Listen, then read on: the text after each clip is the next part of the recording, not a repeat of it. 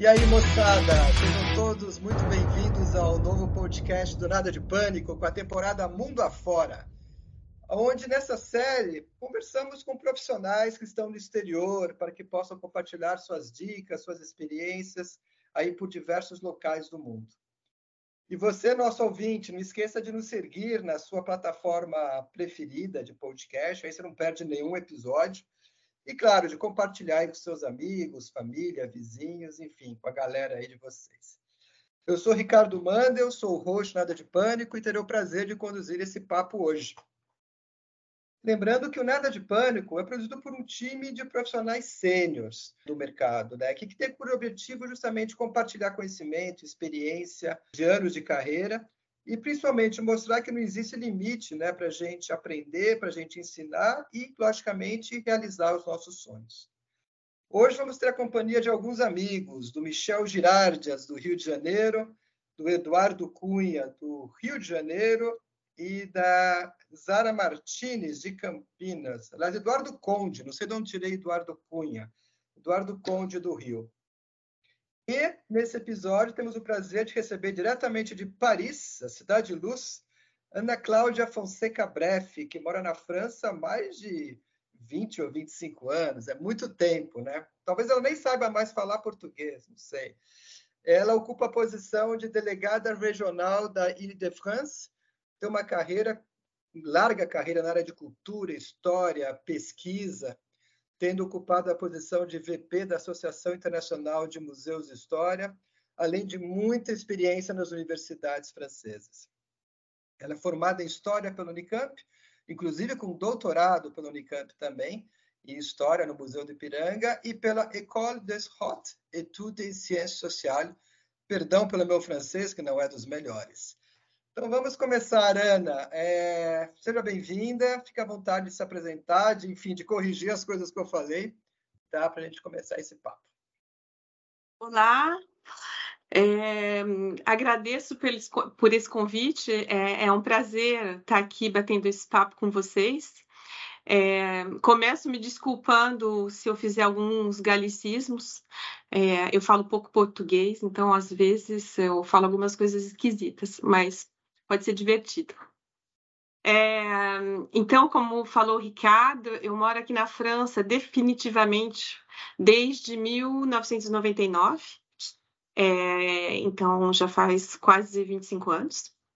É, eu vim para cá em 95 pela primeira vez. Foi a primeira vez, aliás, que eu saí do Brasil é, para fazer um doutorado sanduíche que é uma bolsa de doutorado que o governo brasileiro é, atribui aos as pessoas que estão fazendo doutorado, que você começa a fazer a sua tese no Brasil, faz uma parte no exterior e acaba a tese no Brasil. Então, é por isso que se chama doutorado sanduíche.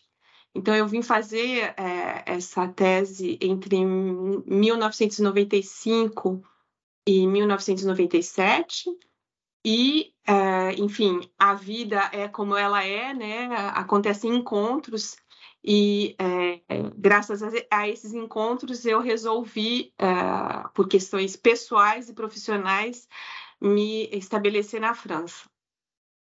Então, aí vai um, um pequeno resumo da, da, da, minha história com a França. O que eu posso dizer também é que hum, eu vim para a França a França é um velho sonho para mim, desde criança. É, é um país que eu admiro muito.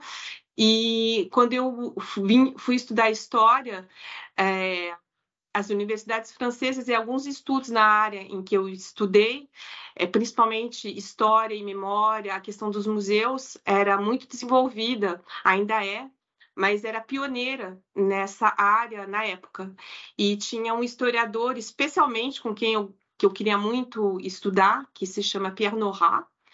E então é, eu um dia teve uma, uma palestra na Unicamp com um outro historiador francês que vinha dessa mesma universidade e aí eu fui conversar com ele, dizendo, bom, eh, eu gostaria de fazer uma parte do meu doutorado na França. E na hora ele me deu o nome e o endereço e falou, ah, escreve para o Pierre Nora, explica qual é a sua pesquisa e ele vai te responder. E foi o que eu fiz, eu escrevi e Surpreendentemente, em 15 dias ele me respondeu dizendo que o meu objeto de estudo interessava muito e que seria um prazer para ele me receber como estudante. Nossa, foi uma glória para mim. E foi isso foi em meados de acho que no final de 94. E foi aí que a história começou com a França. Então eu vim para cá, uh, fiquei dois anos foi uma experiência maravilhosa, tive oportunidades imensas, inclusive de fazer um estágio no Museu de Versalhes uh, durante um ano. E eu tive a chance, é uma coisa inacreditável que me aconteceu. É, nesse ano que eu fiz um estágio no Museu de Versalhes, eu é, a, a, coordenadora desse estágio era a diretora geral da conservação do museu. E é, na, nas férias, eu ia ter uns amigos brasileiros que vinham para a França me visitar, e aí eu perguntei para ela se era possível ela fazer uma visita do museu para os meus amigos. Ela disse: Ah, melhor, já faz mais de sete meses que você está aqui, eu te dou as chaves do museu e você pode ir passear com eles. Isso foi a coisa Uau, mais que demais! É surreal, que responsabilidade! O dia todo com as chaves, que é uma coisa enorme, assim. Vocês podem imaginar as chaves do Chateau de Versalhes, que tem um peso, sei lá, devia pesar dois quilos. Andando com os meus amigos em todas, em todas as portas é, que ninguém entra, né? Nas passagens secretas, atrás das paredes. Então, isso foi é, engraçado, porque eu nem, nem tinha me lembrado disso há, há muito tempo, e contando agora, conversando com vocês, me veio essa experiência, que foi assim uma coisa inacreditável. Os meus amigos ficaram assim, de boca aberta, né? Então, essa foi uma das primeiras experiências incríveis que eu tive aqui. Que privilégio, hein? É. Inclusive, quando eu falo para os meus amigos franceses, alguns que são historiadores, eles falam: não é possível que você teve uma sorte dessa de ter nas suas mãos as chaves do castelo de Versalhes e poder passear assim dentro do castelo. É, mas... Realmente, é. E, e, Ana Cláudia, quais foram, assim, é, é, com certeza isso é um sonho aí, não só seu, acho que de muita gente, né? Acho que incrível isso. Ah, mas, assim, Quais foram os desafios pessoais e profissionais que você sentiu nesse início? O que, que foi bom, né? Você sendo vindo de fora, vindo do Brasil, e, e, e, e o, que, que, o que, que era bom e o que, que não, não foi bom? O que, que você teve que mudar nos dois sentidos para se adaptar e, e, e, corrigir, algumas coisas você teve que corrigir e outras coisas. Quer dizer, refraseando, o que, que você precisou corrigir e o que, que você teve que trazer para você, mudar em você para melhor se adaptar a esse novo mundo? Então, eu acho que eu tenho que separar a, a, o período em que eu fui estudante e depois quando eu vim trabalhar, né? Porque depois desse período de 95, 97, eu voltei para o Brasil para acabar minha tese. Então, eu posso vou, vou, falar em dois tempos. Então, contar como foi essa a questão enquanto estudante e depois quando eu vim é, trabalhar. É, sinceramente, eu não tive muita dificuldade. Eu não falava, eu tinha estudado na Aliança Francesa três anos antes de vir para cá, e seis meses antes de vir, eu, eu, eu estudei com uma professora particular para aprimorar o, o francês. É, mas eu nunca tinha estudado francês antes. Assim, não, não, não estudei francês desde que eu sou criança, não tenho família francesa, não, é, então, acho que a primeira dificuldade que eu diria é a dificuldade da língua, é, porque quando a gente aprende uma língua no, no país da gente, é uma língua hum, meio literária, né? Então eu falava um francês meio do século XIX, assim, um francês como se estivesse saindo de um romance, então, na, no cotidiano, eu acho que era. Hum, as pessoas. É muito engraçado, porque o meu professor, que é um grande professor, nunca corrigiu o meu francês. Mas quando eu ia no supermercado, por exemplo, eu pronunciava alguma palavra assim, errada, eles me corrigiam. Daí eu falava assim, nossa, que estranho, né? Então, acho que tem essa, essa questão da língua que você convivendo no país e convivendo com, com nativos, você acaba hum, aprendendo a falar de maneira coloquial, como as pessoas falam, né? E não aquela língua que é meio artificial. É, eu acho que tem a dificuldade também das questões administrativas, porque o, o, se o Brasil é um país burocrático, então a França vamos multiplicar por 10. A burocracia francesa é bem complicada. Era na época e continua sendo. Então, isso é também uma, bom, vindo do Brasil, então não foi tão, tão difícil. Um, então, Mas, acho então, que... deve, como deve ser burocrático, hein? Cidade é. 10 do Brasil, pelo amor de Deus. É burocrático. É burocrático e, na época, agora... É, o, a França era meio atrasada em termos de informatização da, administrativa. E eu lembro mesmo, agora meu filho está na universidade, mas na, no primário, todos os anos a gente tinha que é, preencher à mão, não sei quantas cópias da mesma coisa, com o seu nome, endereço, não sei o que. Na, mesmo se ele estava na mesma escola. Sim, tem umas coisas que é difícil de, de imaginar por que tanta burocracia, né? Então, acho que essa, essas são as maiores dificuldades, mas é, nada de absurdo ou, difícil de é, como, é, como, dizer, difícil de ultrapassar, né? Eu acho então... até que, como você, né, você já falou que tinha o sonho, né, de, de ir para a França e falar francês, então acho que você já estava tão aberta a tudo isso que até talvez as dificuldades já tenha assimilado de uma forma muito mais leve né? Porque você estava acho... praticamente pronta para isso, né? Com certeza, eu acho que é, eu via tudo pelo lado positivo. Eu, eu não tinha, eu, eu não via nada de muito negativo. Eu, não é que eu estava fascinada, mas eu, eu a, na minha cabeça, eu tinha vindo para cá para conhecer um novo país, um país que, que eu tinha sonhado muito tempo de conhecer. Então, é, eu achava que eu tinha que então me adaptar, né? Não eram eles que tinham que se adaptar a mim, mas é, eu que deveria me adaptar à cultura francesa. Mas eu acho que é, a, a cultura francesa não é tão diferente da brasileira. Não diria assim que, como meu irmão que mora no Japão, por exemplo, eu acho que o choque cultural é muito maior do que na França. Não, não tem choque cultural e mesmo, mesmo em termos do ensino na universidade, por exemplo, eu não me sentia em defasagem em relação a, ao conhecimento ou aquilo que se lia no Brasil ou que se lia aqui. Então, eu acho que, é, que eu, esse tipo de, de, de diferença eu não, não senti. Eu, não tem realmente diferença cultural nesse sentido. Mas o Brasil é bem mais americanizado que europeu, não sei como se fala, né? É, tem uma cultura mais americana do que europeia. E eu sempre preferi mais uma cultura mais europeia que americana. Então, para mim foi fácil, digamos, de me adaptar. E bom, em termos profissionais, aí é outra é, é outra fase, né? Foi eu vim, eu voltei para cá em 99 e é, eu comecei a trabalhar no início como, é, como se fala, é, voluntário, numa voluntário. Uhum. voluntário numa associação de museus de história que trabalhava na área do, sobre o que eu tinha estudado, né?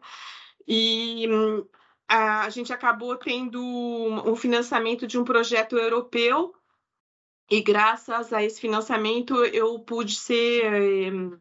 É, Estou esquecendo a palavra em português. Eles puderam, puderam me contratar é, para gerenciar um, um, um, projeto europeu é, sobre vários museus de história na França e na Europa. Na época da comunidade europeia eram 15 países, né? Não eram os 27 ainda. Então, foi assim que eu comecei a minha carreira profissional aqui, na, depois de ter voltado para o Brasil, defendido a minha tese e, e ter decidido de vir para cá também por questões pessoais, né? Porque eu conheci nesse período também o, o meu companheiro, então foi também uma das razões principais que eu quis voltar para cá, né? Entendi. Eu acho que o Michel ia fazer uma pergunta. É. Oi, Ana. Uma, minha pergunta para você é a seguinte, tá? Você falou da, da, dificuldade do idioma, né?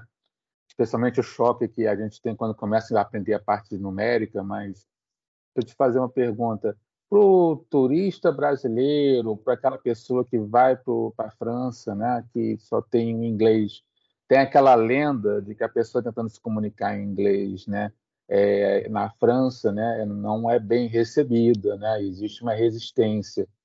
Em Paris, eu até acho que não tem isso já tem muito tempo, tá? mas você que, que mora na cidade, né, que deve, de repente, viajar pelo país, você ainda acha que isso aí é um fato ou isso é uma daquelas lendas urbanas? O que, que você acha disso? Existe um mau humor do francês para falar, para se comunicar com alguém que tenta falar com ele em inglês? Olha, é, eu acho que tem, é, tem um mau humor do francês, principalmente em Paris, porque tem muito turista. Então, mas é, eu acho que é uma coisa da overdose, assim, mas não é uma coisa, eu, mas eu acho que não é uma coisa de Paris, eu acho que é uma coisa de todas as grandes metrópoles onde tem muito turista que ah, quando a gente acaba morando no país ou numa cidade em que tem essa atração turística, realmente é meio chato, né? Em todos os lugares que você vai, você vai no museu, então tem uma puta fila. Você vai em todos os lugares, você vai num show, sempre tem. Então, eu acho que é não, não acho que é especialmente, eu acho que é uma lenda em relação aos franceses, entendeu? E eu nunca me senti, é, mas bom, é difícil eu falar porque eu falo francês, né? E sempre falei razoavelmente. Mas eu acho que as pessoas, é, mais ainda no interior, elas se esforçam para se comunicar. Inclusive, eu tive várias experiências de estar em, em cidade do interior, é, perdida, as pessoas param na rua para te perguntar, ah, precisa de ajuda. Então, realmente, eu acho que é meio lenda mesmo. É, eu, se bem que, que Oi, pode falar. Se, se, bem que também tem, por exemplo, já coisa que já é mais, é, já é cultural mesmo, né? Quando você perguntou, e aí, Ana, tudo bem? Você vai dizer, oh, tudo bem. O francês vai dizer, pas mal, quer dizer, não tá ruim, né? É. Isso é meio estranho, né? É. É, o, o francês, a, vamos dizer que o, a care... o francês, ele parece meio mal-humorado. Francês é um, de maneira geral, e eu acho que eu acabei pegando essa característica, reclama de tudo, entendeu? É, vive num país que é maravilhoso, assim, em termos, se você vê em termos de saúde, de escola, não tem comparação vindo do, de qualquer país, vindo do Brasil, sim, a comparação não tem, não, não tem comparação para mim. Mas aqui, para eles, como é, eles estão acostumados com um nível de vida e com muita assistência social, um sistema social que é que protege realmente a está protegendo cada vez menos, né? Todas as camadas uhum. da população. Então, é, eles têm muita dificuldade com mudança. Apesar que não gostar de mudança é meio uma coisa humana, mas eu acho que no, o caráter francês é mais exacerbado sobre é, nesse ponto. Então, eles eles reclamam de tudo.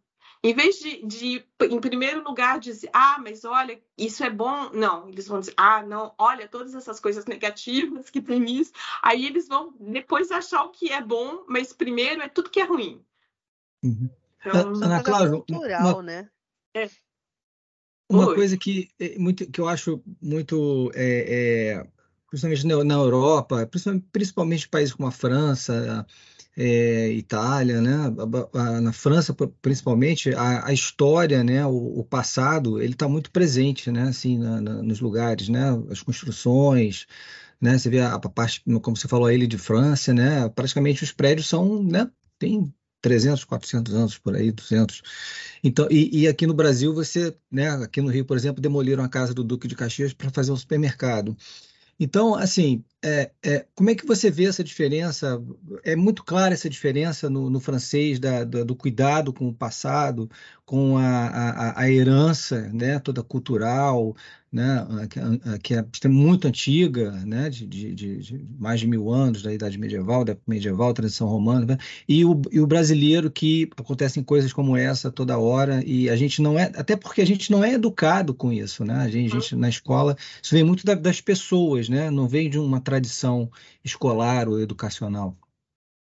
Você sentiu isso? Com, ah, isso com certeza. É, o francês, é, talvez mais do que os italianos também, eu acho, uh, mas os franceses, é, eles têm realmente um amor é, pelo patrimônio histórico do país. E, é, e, essa questão é realmente uma questão histórica, foi uma das coisas que eu estudei quando eu vim para cá, né? E esse sentimento de, é, de cuidado e de interesse pelo patrimônio histórico é principalmente veio no século XIX, depois da Revolução Francesa, que destruiu, hein? durante a Revolução Francesa, se destruiu muitos monumentos, mas ao mesmo tempo teve um movimento de preservação e de consciência da, de, de preservar, mesmo que o que era tradição monárquica ou uh, religiosa, que uh, ela fazia parte do patrimônio francês, não somente da monarquia ou da igreja. Então tem toda uma, uma consciência uh, histórica e patrimonial que vai se construir principalmente ao longo do século XIX, e uhum. aí com, com leis né, que, que vão uh, aos poucos, ao longo do tempo, uh, preservando, né, estabelecendo regras para preservar esse patrimônio. Então, é, que, é, que é coisa que aconteceu no Brasil muito mais tarde, né? Uhum. E, que, e que é pouco respeitado também, né? No Brasil sempre Isso se é um acha ponto... uma maneira de, de destruir porque por interesse econômico capitalista e como você disse destruir a casa do Duque de Caxias para fazer um supermercado é impensável Realmente. mas aconteceu é e, e, uma coisa um ponto muito legal que você falou né é, é, essa consciência não é porque eu sou monarquista que eu vou querer destruir o palácio onde o rei morava né acho que não, não tem nada a ver não, uma coisa nem, com a outra, não é né? porque eu sou antimonarquista Exatamente. que eu vou querer então, rapidamente, teve, quando teve a Revolução Francesa, né, a, a, a população entrou na, destruiu os túmulos reais que ficam na, na Basílica de Saint-Denis, mas rapidamente, em 10 anos, assim, depois da Revolução Francesa, teve todo um movimento para preservar. E várias personalidades que se destacaram no século XIX é, que que mostrar a importância né, para a tradição e para a história de longo prazo né, da França. Então, é, a Revolução Francesa acaba sendo uma etapa também dessa história, então a gente tem que preservar. Bom, é claro que no século XIX também Paris vai sofrer transformações enormes, porque a, a Paris que a gente conhece hoje é, é a Paris que foi do, do Segundo Império, que o Barão de Haussmann, porque Paris era uma cidade medi... o centro de Paris ainda era um centro medieval que era considerado como insalubre. Então, onde ainda as pessoas jogavam o pinico pela janela, tinha esgoto a céu aberto. Então, teve toda uma campanha, principalmente no Segundo Império, né? E com o Barão de Haussmann, que era o prefeito de. Não tinha. É, é, era o prefeito de Paris que vai ter todo um programa de saneamento da cidade e de transformação né, urbana da cidade. Então, a Paris que a gente conhece hoje, principalmente das grandes avenidas, é uma Paris do século XIX, mas que, que, que preservou monumentos né, em várias partes da, da cidade. É, o, inclusive a avenida lá dos Grand Magasin leva o nome dele, né, se eu não me engano. Né? Boulevard Haussmann, é. É, que eu, para mim eu chamo de Haussmann, mas o pessoal da Michelin fala de Osman. para mim ele tem um nome mais alemão do que francês, mas tudo bem. Pois é, ele é, é, de, é mas em francês a gente pronuncia Haussmann. É, Osman. É, Osman. Osman. Osman. É. Deixa eu te fazer uma pergunta aí para um lado menos histórico e mais de adaptação.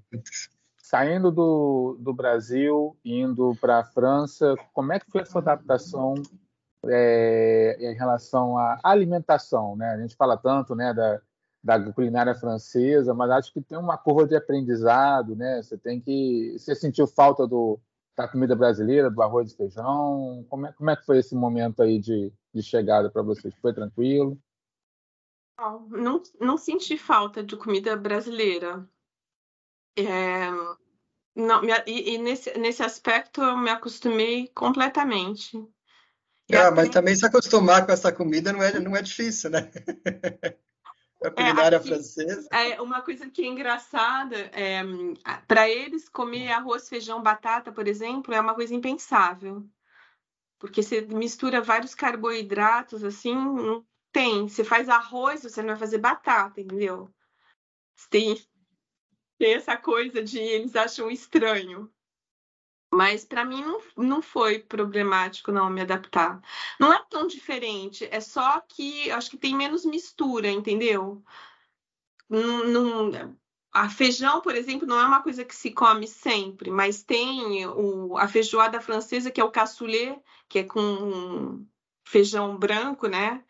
E com carnes também de, de, de, de porco e, e, e linguiça, mas mas aí tem legumes também. Então, eu acho que não tem tem uma diferença assim enorme. Bom, e se come muito pão, né, na França. Isso assim, pão e queijo. Nossa, isso é era, assim, realmente. Minha... Aí a, a quantidade de queijos diferentes que se tem. Aí uma coisa muito engraçada, tinha uns, umas, uns colegas meus na época que eu vim para cá, porque na França tem mais de 300 tipos de queijo, né? E esses colegas, é, a mulher dele, ela sentia falta de requeijão, porque não tem requeijão aqui. Ela falou assim: requeijão? Como não tem requeijão? Eu falei, mas o que você quer comer requeijão com os queijos maravilhosos que tem aqui? Puxa vida. Nossa, é. E, ô Ana, voltando um pouco agora sobre a parte da universidade, que você falou que quando você foi, você não sentiu assim tanta diferença, né, em alguns aspectos. Você pode falar um pouquinho mais como você vê isso hoje? É a diferença da universidade francesa com a brasileira, se você começa a ver alguns pontos divergentes ou não?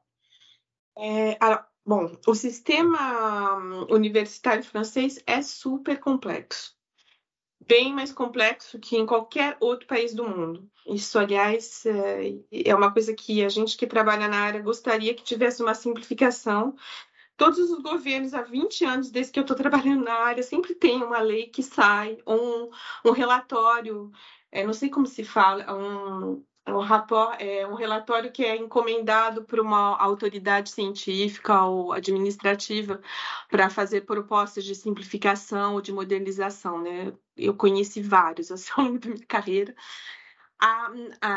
Para te explicar assim rapidamente né, o, o sistema universitário francês também é, é, data da época Napoleão, de Napoleão. É, o Napoleão ele criou uh, o que se chama ainda hoje les grandes écoles. Então são é uma, escolas que poderia se se chama, chama escola, mas é universidade. Mas não tem estatuto de universidade como porque tem universidade e tem escola.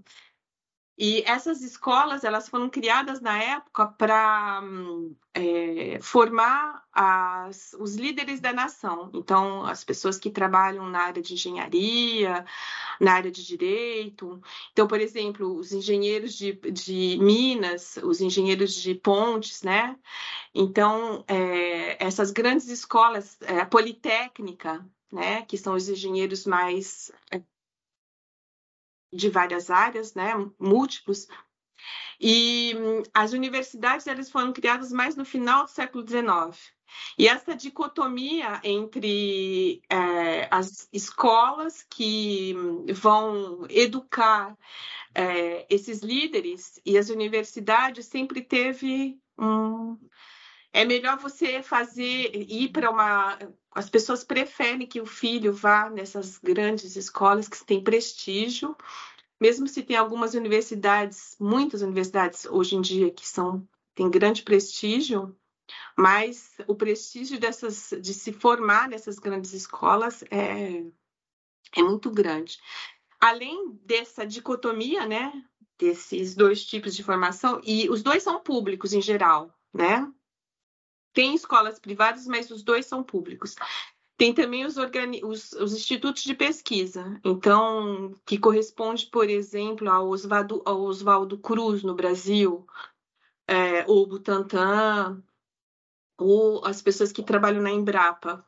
Mas nesses organismos tem pesquisadores que fazem carreira e que vão trabalhar junto com as pessoas que trabalham na universidade, no que se chama laboratórios mistos de pesquisa. Então, o sistema francês é bem complicado, mas é, a maior parte dos estudantes se formam na universidade. Dos estudantes, vamos dizer, 80% dos estudantes franceses vão se formar na universidade e não nessas grandes escolas. Não sei se, tá, se dá para entender exatamente. Não, não, deu, deu, deu, deu sim. E... É, como é que funciona? E eu trabalho num desses institutos de pesquisa atualmente. Eu comecei a minha carreira numa universidade, no, no que se pode se comparar a uma pró-reitoria de pesquisa, é, e depois eu fui trabalhar num instituto de pesquisa que não é como, por exemplo, o CNPq, que é só uma agência de fomento, né, que dá financiamento. Os institutos de pesquisa aqui, eles financiam a pesquisa, mas eles têm pesquisador de carreira. Então, que vão, é, que fazem carreira nesses institutos, mas que trabalham em colaboração a, com as universidades. Então, é bem complicado de, de entender, assim. E essa Mas deve ser bem mais eficiente, né? Mas esse approach deve ser bem mais, mais eficiente, né? Não sei se é mais eficiente, sabe? Porque é, é tão complexo que quando você está dentro, você entende, mas para as pessoas que, que vêm de fora é meio complicado para. E eu acho que a gente não é eficiente, porque nos laboratórios que, onde trabalham as pessoas de vários organismos, então da universidade, dos organismos de pesquisa, cada um tem o seu sistema de gestão. Então, as pessoas que trabalham, elas têm que é, usar vários sistemas ao mesmo tempo. Então, não é tão eficiente como se poderia imaginar. Fala, hum, Ricardo. Perguntar... Não, eu perguntar o seguinte: na área de pesquisa, é, o pessoal é bem remunerado aí na França? Remunerável? Remunerado. Ah, remunerado, desculpe. É, em relação. Não. Em não. relação aos outros países europeus, não. E, aliás, essa é uma das reivindicações é, há anos, assim. Não, não é bem remunerado. Se você comparar com os Estados Unidos, não é. É, porque a França eu imagino, né? Não tenho esse conhecimento em detalhes, mas é um país relativamente caro, né? Para você é. viver. Não, é, realmente, isso é, aliás, esse é um problema há alguns anos e que os pesquisadores dos grandes organismos de pesquisa e da universidade têm muito, os melhores pesquisadores acabam indo para o exterior. Para a Alemanha, por exemplo, tem o Instituto Max Planck, ou vão para grandes universidades americanas. Então, isso é um problema. Os pesquisadores não são tão bem talvez sejam me melhores remunerados que o, se comparar com os brasileiros, mas infelizmente não. Entendi. Ana Cláudia, e em relação ao modo de trabalhar do francês na França e no Brasil, quais seriam os pontos divergentes e convergentes assim mais é, que se destacam mais na sua opinião e o que, e qual é o que te chama mais atenção?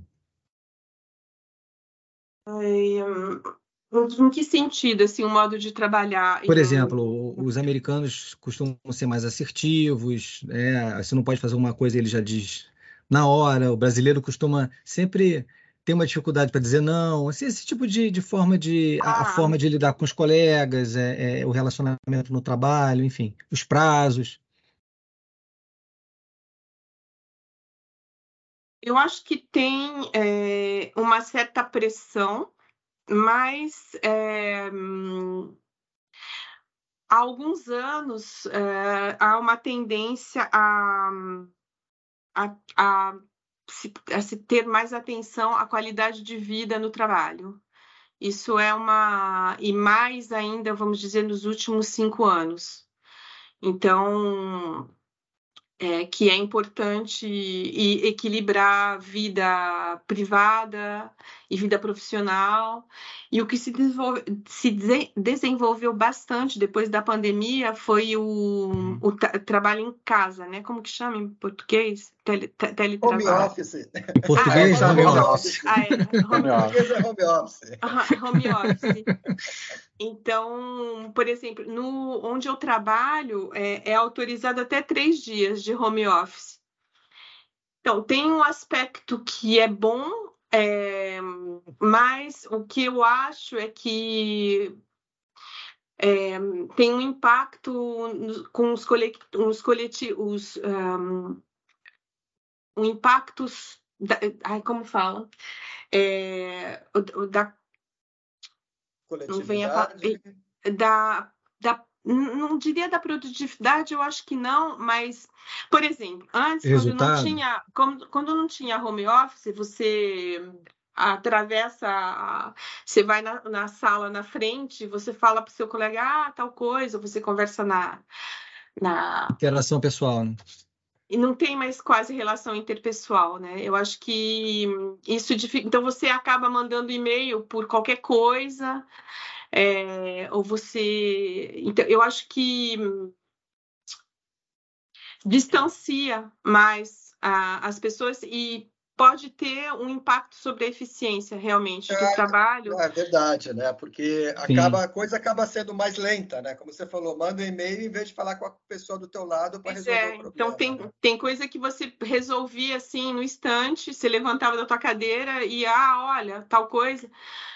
Então, e as pessoas quase nem telefonam mais, né? Eu acho. Você quase nem fala no telefone. Você manda ou pelo WhatsApp, você acaba comunicando realmente mais por escrito. Então, é. eu acho que isso é uma coisa. Tem o lado bom do home office, mas eu acho, em relação às minhas equipes, é, eu, eu tenho, tenho, eu gerencio, tem oito responsáveis, de, tem oito, oito diretorias vamos dizer, e tem 40 pessoas que trabalham né, nessas. Então, eu acho que é, as pessoas se encontram menos e, às vezes, um, um, algumas problemáticas aparecem porque a gente não se fala, se, se fala menos, entendeu? E, Mas isso também sim. não acontece no, na vida pessoal, assim, na parte social também? Assim, eu imagino que a pandemia deve ter atrapalhado bastante os relacionamentos entre as pessoas, né? E eu acredito que não seja só na vida profissional, também acho que na vida pessoal. Se percebe alguma coisa nesse sentido, assim, por aí? Eu acho que atrapalhou, mas durante a pandemia. Mas depois, na vida pessoal, eu acho que a, que a coisa voltou praticamente ao normal mas em termos de trabalho, na minha estrutura, eu, eu acho particularmente que três dias de home office é muito. Mesmo se é, a, o responsável pode decidir se ele autoriza ou não três dias, ficou complicado depois da pandemia que as pessoas trabalhavam em casa e acabavam fazendo o trabalho que você pedia, dizer, ah, mas entendeu? Porque tem um, as distâncias são importantes também, né, para você ir no trabalho. Então tem a coisa também que você perde bem menos tempo se você não tem o tempo de transporte, né? Mas eu sinto que em termos de, de coesão de grupo é, é uma perda. Não sei como é no Brasil agora, se tem bastante home office na onde vocês trabalham, mas na IBM já tinha há muito tempo, né? Muito, muito. É, eu diria muito. que na área de tecnologia é muito comum. Né? Hoje em dia, já, já tinha antes um pouco. A maioria, né? Muito mais, uhum. né? Michel, é. você ia fazer um comentário? É, nessa linha né, que a gente está conversando sobre trabalho, uma coisa que eu percebo, Ana, é, é o, o, pessoal, por exemplo, chega nesse período aí de julho e agosto e, e existe uma grande é, demandada, vamos botar assim, né, o pessoal sair de férias. Então, tem muitos projetos nessa época do ano que eles ficam assim com mínimos recursos ou simplesmente param de vez, né? E, na França? Sabe...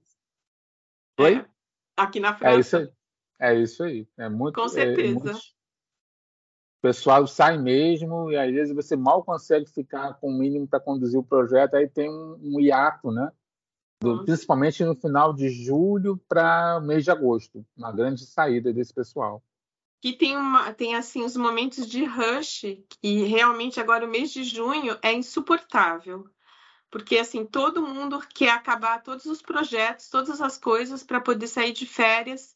As férias escolares começam no dia 7 de julho, então assim, esse período aqui é horrível porque todo mundo te solicita para todas as coisas, então você tem que conseguir acabar todas as coisas. Vamos dizer assim, até antes de 14 de julho, né, que é a festa nacional, depois de 14 de julho até 15 de agosto, não espere nada. Sim, mesmo se as pessoas estão meio aqui, elas não estão mais, a cabeça está fora. Está todo mundo desligado ou fora da área de cobertura, né? A cabeça tá, já está viajando. Pois é. E aqui tem outra coisa que não tem no Brasil. É, tem bem mais férias que no Brasil, né? E, e as férias você não precisa tirar corrido. E fim de semana não conta. Então, por exemplo, na onde eu trabalho, eu tenho direito a 42 dias de, de férias que eu posso tirar como eu quiser. Posso tirar um dia, posso tirar 20 dias seguidos. Isso é em acordo com a minha é, responsável, né? 42 e... dias úteis, tipo 42 dias úteis que você pode tirar de férias? Exato. Poxa vida. E, e a maioria é, são cinco, é, cinco semanas cinco a seis semanas, é mesmo na, na, área pública e na área privada, muitas empresas. Meu marido, por exemplo, é praticamente a mesma coisa. E o que tem aqui é que tem férias escolares a cada dois meses. Tem duas semanas de férias escolares. Porque os, os, o, as crianças vão na escola é, o dia inteiro, né? Então, o tempo de escola, ele é a, o, é, a, anualmente é dividido de maneira diferente que no Brasil, né? Porque no Brasil as crianças vão só de manhã, né? Então, aqui, como eles vão o dia todo, tem mais férias espaçadas ao longo do tempo. Então, tem outros momentos também do, do, do ano, assim, em que as pessoas podem desaparecer, mais ou menos, durante uma semana ou duas, entendeu? Então, que Esse é... ano tem, esse é ano feriado. Oi. Desculpa, te interrompi. Pode não, terminar, não, pode falar, pode, pode falar. É, esse ano feriado de, de 8 de maio, né, que é o final da Segunda Guerra, caiu numa segunda-feira. Mas já teve vezes que caiu numa quinta, numa terça, e o pessoal também fazia emenda, né? Ah, fazia faz ponte. ponte. Ano que vem vai ser um horror o mês de maio. Só que, assim, para quem trabalha, eu, por exemplo, o mês de maio acabou sendo horrível. Apesar de ter vários dias feriados, teve feriado de 1 de maio, foi um, uma segunda, teve oito. Depois tem a, Ascensão da Nossa Senhora, que aqui no Brasil não comemora mais, aqui comemora. Então, foi uma quinta, aí emendou. É, o mês de maio praticamente assim, não se trabalha quase né? Tem tanto feriado. Só que, assim, para quem realmente trabalha, você tem que trabalhar mais nos dias assim que você. que não é feriado, entendeu? Então é, é horrível. E aí vem junho, onde todo mundo quer acabar todos os projetos.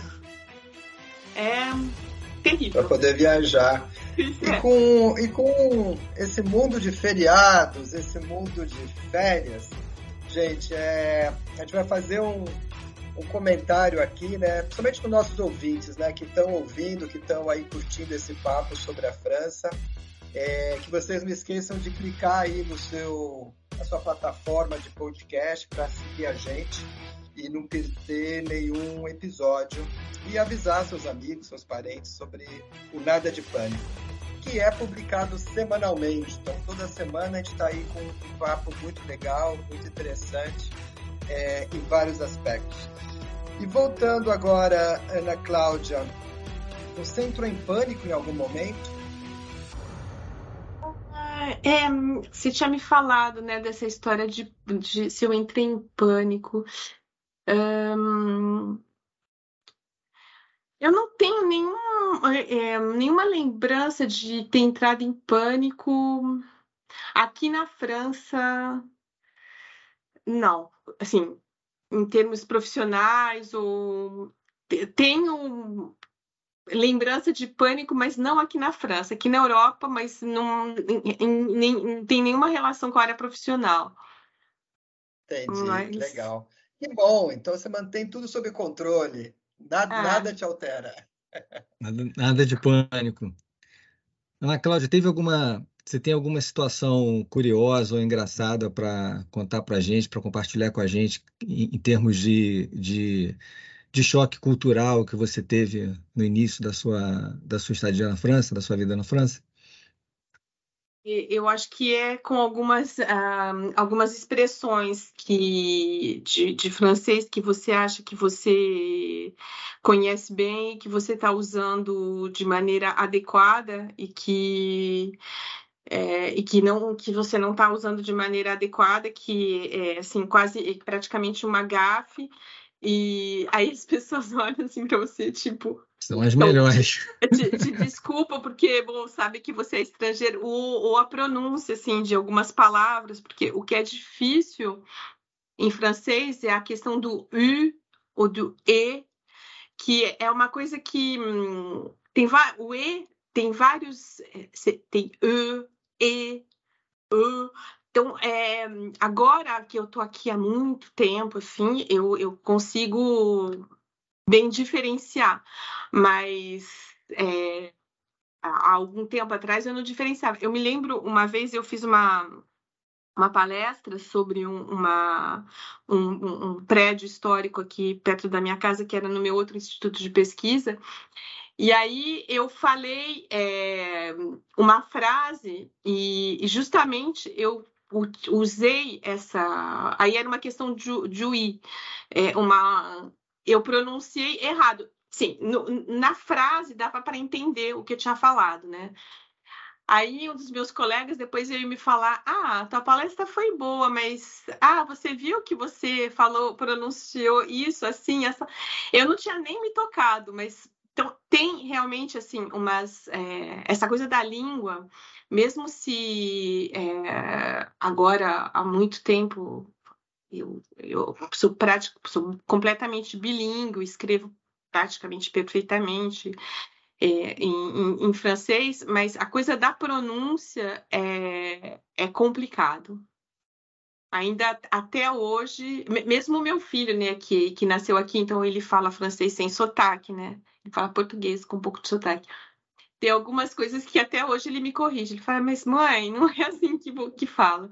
Então, às vezes, esse tipo de, essa coisa do e, do i, do u, é, pode criar algumas dificuldades. Bom, como as pessoas sabem que eu sou estrangeira, é. sempre tem uma boa desculpa. Percebe a diferença do sotaque entre o francês de Paris e o francês mais do interior? Assim, Sim. Tem que nem Paris e Marsella, por exemplo, e principalmente a região, a região de Toulouse também tem um sotaque bem pronunciado e, e algumas é, expressões locais, como no, como no Brasil. Hoje em dia eu identifico bem assim a, as diferenças. É, algumas regiões é mais complicado, mas principalmente Paris, Paris tem uma é mais neutro assim, mas tem algumas formas específicas que quem é realmente parisiense fala. Em Marsella tem um sotaque também uh, específico. E a região de Toulouse, onde tem os jogadores de, que tem time de rugby, né? Também tem um sotaque bem pronunciado. Quando a gente escuta jogo de, de rugby, tem, tem um, um sotaque típico dessa, dessa região. É. E você falou, né, o fato de ser brasileira, tal. Você sofreu algum tipo de preconceito, alguma coisa por ser brasileira? Nessa sua estadia aí de mais de 20 anos de França? Não, olha, é, eu sou não, não vou dizer que foi preconceito, mas no início é, quando eu cheguei aqui, estudante, jovem, é, tinha meio aquela visão da mulher brasileira, sabe? Que é bem desagradável no início. Ah. Tipo, ah, sei lá, se é brasileira, então não, não podia imaginar que você estava vindo aqui para estudar, entendeu? Mas não muito. E logo eu, eu, eu aprendi como lidar com, com isso. Mas então tem meio um imaginário assim do Brasil, a mulher brasileira, o carnaval, entendeu? a música. É, e, e, infelizmente também, às vezes até o próprio país, o próprio Brasil faz umas propagandas que, que acabam mostrando isso de maneira tendenciosa, que é bem ah, desagradável, né? Com certeza. Como isso se o Brasil fosse só isso, né? Isso realmente eu achei bem desagradável. E às vezes, quando eu falava que eu era brasileira, aí o pessoal já vinha com clichê, ah, samba, futebol. Eu falei, ah, mas tem gente que estuda também no Brasil, não é só... o Brasil não é só isso. Então, é. mas, assim, isso, foi, isso era meio chato. Entendi. E pensando no mercado deve... de trabalho, só um pouquinho, Zara, né? Porque ah. no mercado de trabalho, né, que você comentou um pouquinho tal, do pessoal tirar férias, aquela coisa toda. Como é que está o mercado de trabalho na França hoje? Tem vagas? Que... Como é que tá? Ou tem muito desemprego? Como é, como é que tá isso? Tá, tá num, a, o desemprego está em baixa e eu posso te garantir que, porque eu tenho muita dificuldade com para para recrutar, que fala no português? É, isso, é, né? Isso mesmo. Eu tenho muita dificuldade em algumas áreas, assim, é... e, e, eu não sou a única, assim. E, em, o que a gente nota é que tem muita oferta de emprego em várias áreas, algumas áreas são, é difícil de, de, de não de achar as pessoas, mas de a juventude, eu tenho a impressão que a geração que hoje em dia está entre 20 e 30 anos, ela é bem menos é, preocupada em ter um emprego de longa duração. Sei lá, fazer carreira numa empresa, em ser funcionário público para o resto da vida. E, então, eu acho que os jovens, eu, eu vi isso em vários jovens que eu acabei recrutando, que eles começam, ficam, sei lá, um, pode ficar até um ano, mas aí não tem interesse de continuar se. É, eu acho que eles procuram outra coisa é, do que hum, fazer carreira. Essa, realmente essa é a impressão que eu tenho na maior parte do, das pessoas é, dessa, é, dessa geração. É comum a, a, a juventude, principalmente, sair da França para outros países da Europa, ou o pessoal geralmente costuma ficar mesmo na, na, na, na França? O que, o que se tem muito aqui, que não tem no Brasil, é o pessoal viaja né, já na licenciatura. Tem uhum.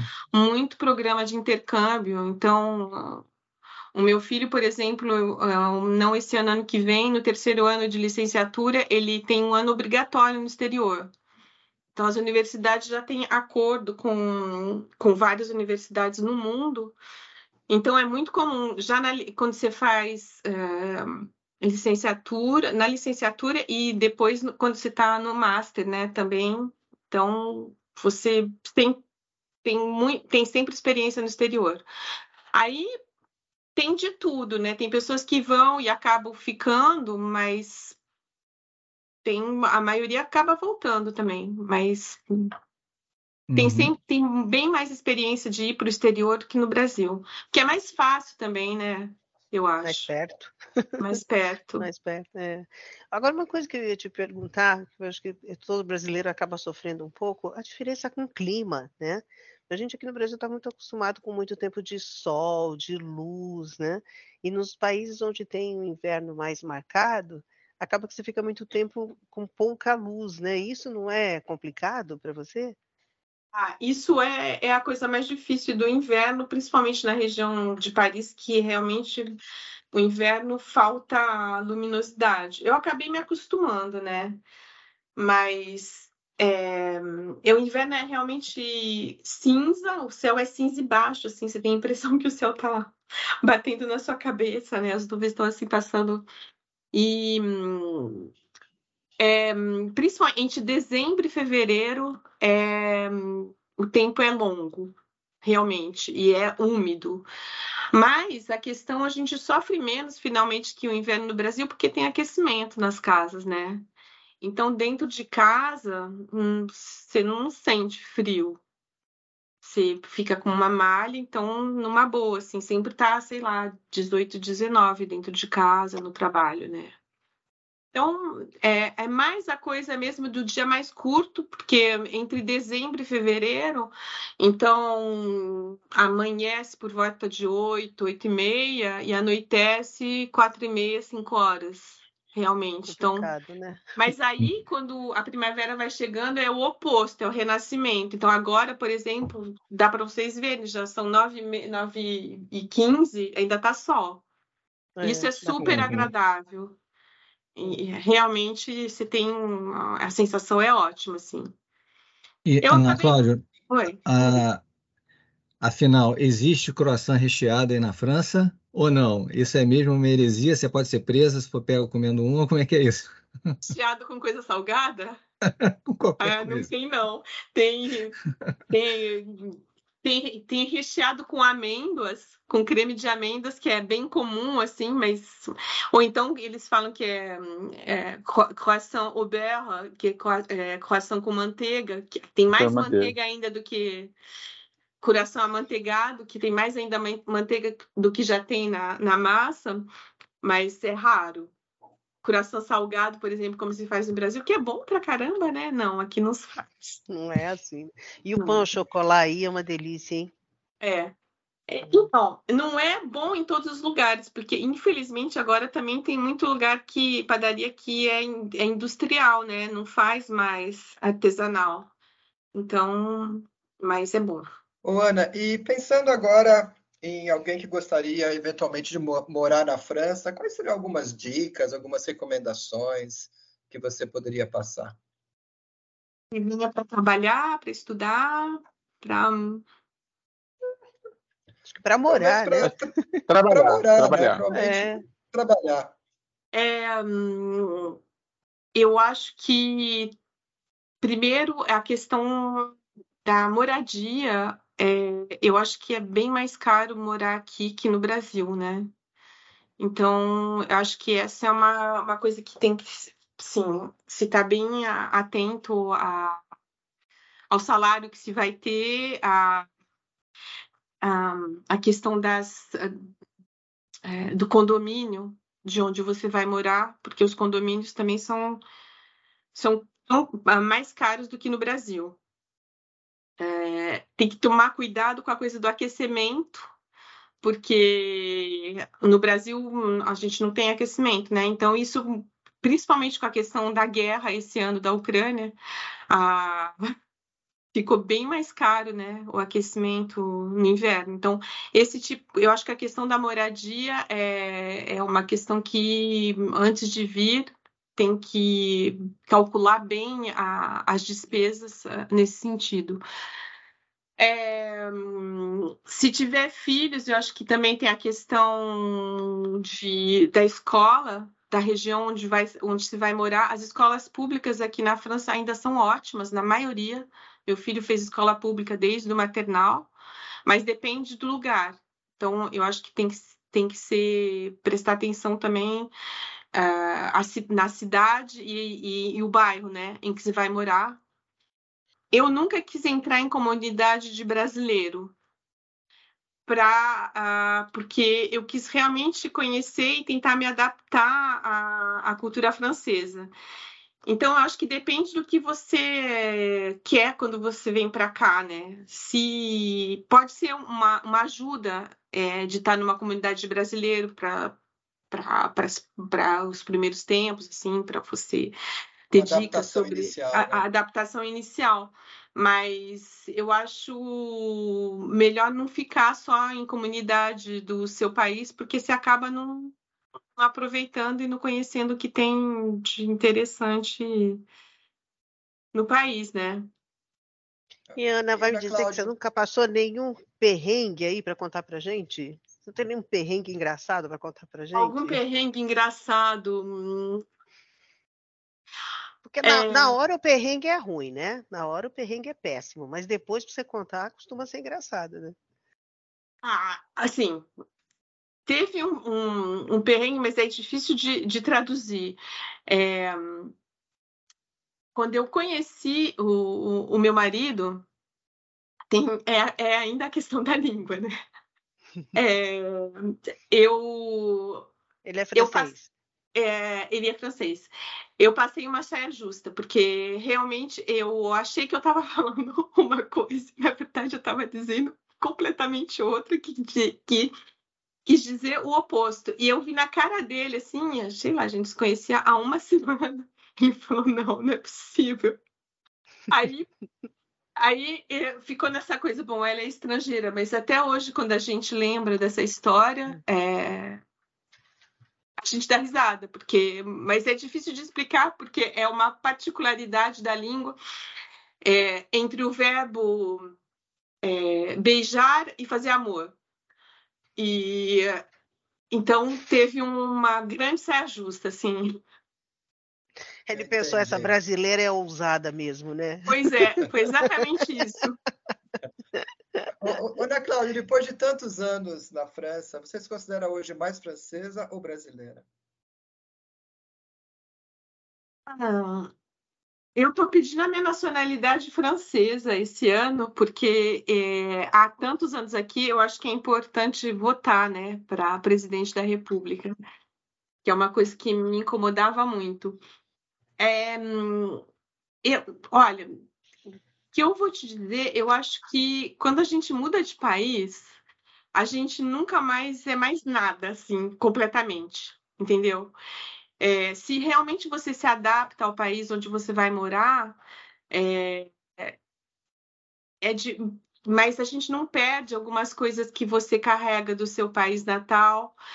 E então eu acho de, eu acho que eu sou uma francesa brasileira, uma brasileira francesa, mas e, e eu gosto de guardar, sim, de, de, manter as coisas uh, brasileiras que, que são importantes para mim e ter é, adquirido tudo que eu acho de, de bom na França, mas eu acho que quando a gente mora há muito tempo num país, é difícil de se definir completamente de uma só maneira. Mas você tem Entendi. um tucano atrás de você, né? Então, esse tucano atrás de mim aqui é, é um quadro de uma artista amiga dos meus pais e o meu marido que adorou ele e, e aí ela deu pra gente. Então, é, realmente. E eu é tenho, tenho, Brasil, quadro, né? tenho, uma, tenho um quadro com uma, o, a sede do Partido Comunista que é, foi feito pelo Niemeyer eu tenho várias coisas aqui na minha casa que são do Brasil. Legal. Então, com essa brasileira francesa ou francesa brasileira, né, a gente está encerrando. E eu gostaria muito de te agradecer, Ana Cláudia, pelo seu tempo, por esse seu papo, é, por toda essa informação sobre a França, que é um país tão especial, é, você compartilhou com a gente. E para terminar, você poderia falar um pouquinho de francês? Algumas palavrinhas, é uma mensagem em francês para a galera? Bien sûr, euh, je pourrais vous dire que ça a été un vrai plaisir pour moi de partager ces moments. Ça a été vraiment très, très agréable et je vous remercie euh, vraiment et je vous souhaite une superbe soirée et un excellent week-end. Hmm, merci, merci beaucoup. Merci. merci à toi. Legal, gente, muito bom. É, então, queria agradecer novamente a Ana Cláudia pelo seu tempo, agradecer o Michel Girardes, Eduardo Conde e a Zara Martinez, que junto comigo, Ricardo Mando, tivemos esse papo aí com, com, com a Ana Cláudia. E aí terminamos né, o nosso episódio de hoje do Nada de Pânico. É, vocês podem seguir a gente também no LinkedIn, Nada de Pânico, a nossa página, além do Instagram, o Nada de Pânico Team. E lembrando que o Nada de Pânico, nosso podcast, rola toda semana. Então você clica lá na sua plataforma preferida para você não perder nada e compartilha com seus amigos. Falou? Então é isso aí, gente. Muito bom, foi um prazer estar com vocês. Grande abraço e bye bye. Valeu, pessoal. Obrigado, pessoal.